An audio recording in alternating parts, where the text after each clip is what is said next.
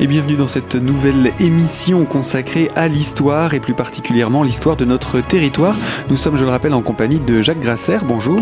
Bonjour. Vous êtes euh, historien de notre département, professeur agrégé d'histoire, hein, agrégé d'histoire pour être plus précis. Oui, bientôt désagrégé. Avec vous, nous avons parcouru eh bien pratiquement euh, deux millénaires. Hein. On est parti de l'histoire des Romains et on en est aujourd'hui arrivé à la Révolution, une révolution qui a débuté en 1789 pour ses événements et euh, qui va avoir un impact sur de nombreuses années hein, pour le territoire des Vosges et plus particulièrement la ville d'Épinal. On a déjà donné, on va rappeler un petit peu le contexte de cette révolution pour se plonger ensuite sur l'actualité spinalienne à ce moment-là.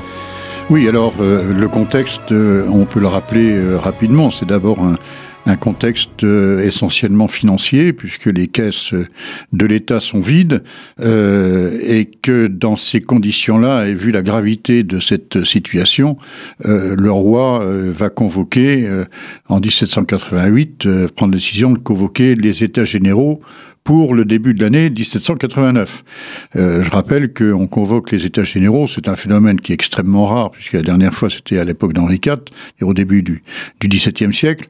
On convoque les États généraux de la nation euh, pour justement euh, permettre des réformes, des réformes financières.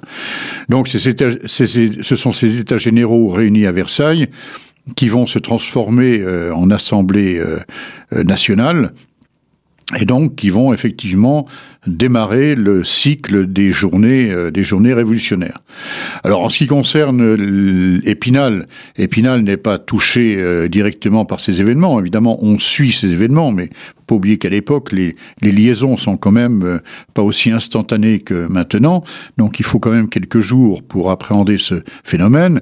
Et il n'y a pas de manifestation euh, notable euh, dans le département ou à Épinal. Alors où les choses vont, vont effectivement changer et là, on peut, on peut regarder euh, la période 1789-1800. Hein. Ce qui va changer euh, beaucoup, c'est au niveau de, de l'administration, euh, puisqu'on va déjà passer dans les communes par euh, des maires euh, élus et non plus euh, des maires désignés par le roi.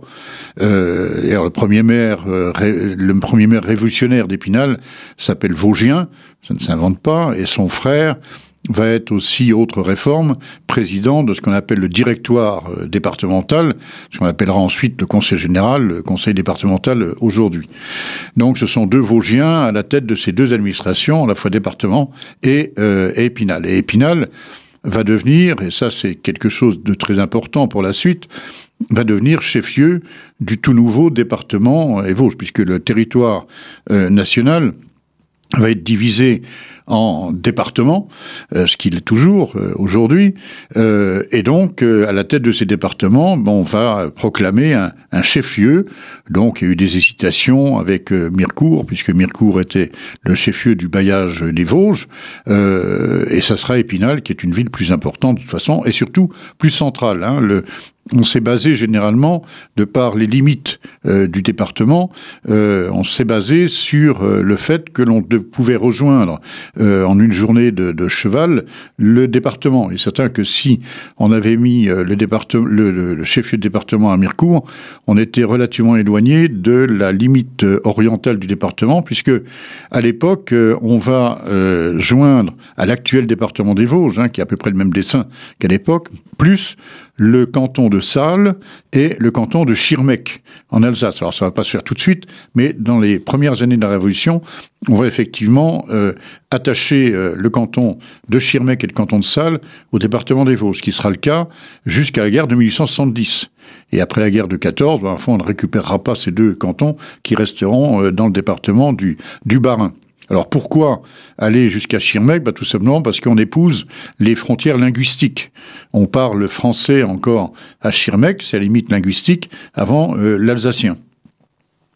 Donc, si avec ces, ces, limites orientales, si on avait mis le, le chef-lieu à Mirecourt, ben, on imagine très bien que si c'était euh, plus rapide depuis nos châteaux, ça l'était beaucoup moins en venant de Schirmeck pour aller traverser la montagne et pour aller jusqu'à Mirecourt. D'où le choix, euh, d'où le choix d'Épinal, qui est beaucoup plus central. Hein. Mm -hmm. Mais alors, ça va donner, euh, évidemment, ça va amener euh, une certaine notoriété à la ville et puis une prospérité nouvelle, puisque en réunissant le directeur directoire départemental, donc pour faire simple, le conseil départemental aujourd'hui à Épinal, c'est une, administration relativement importante qui va, qui va s'installer là. Et puis, cerise sur le gâteau, euh, dix ans après, ben, ça sera euh, la, la, division, cette fois en préfecture, euh, donc une préfecture par département. Ça, c'est sous le consulat avec Bonaparte. Et donc, on va avoir le préfet qui va s'installer euh, à Épinal à, partir de 1800. Là aussi, une administration qui s'installe. Alors ces deux administrations vont s'installer d'ailleurs dans l'ancien le, collège royal euh, d'Épinal, l'ancien collège des jésuites. Donc, euh, pour faire simple, euh, grosso modo, l'école du centre, euh, l'école du centre est aujourd'hui. Ce qui fait qu'à un certain moment, on aura quasiment plus de place pour un collège. Et donc, pendant, pendant deux ans, je crois, euh, il n'y aura plus d'école du tout, euh, d'école secondaire euh, à Épinal. Il faudra attendre, en fait, euh, la restauration, donc des années 1820-1830, pour qu'enfin on construise une nouvelle, un nouveau bâtiment pour la préfecture et un nouveau bâtiment pour euh, le conseil, euh, le conseil général, c'est-à-dire les bâtiments qui existent aujourd'hui rue de la préfecture. Et c'est seulement à ce moment-là que l'on va pouvoir redonner un élan pour les, les écoles secondaires euh, de d'Épinal. En, en, réhabilitant donc l'ancien bâtiment qui avait servi pour, le, pour, le, conseil. Voilà, absolument. Absolument. Donc euh, voilà, c'est des changements quand même relativement importants.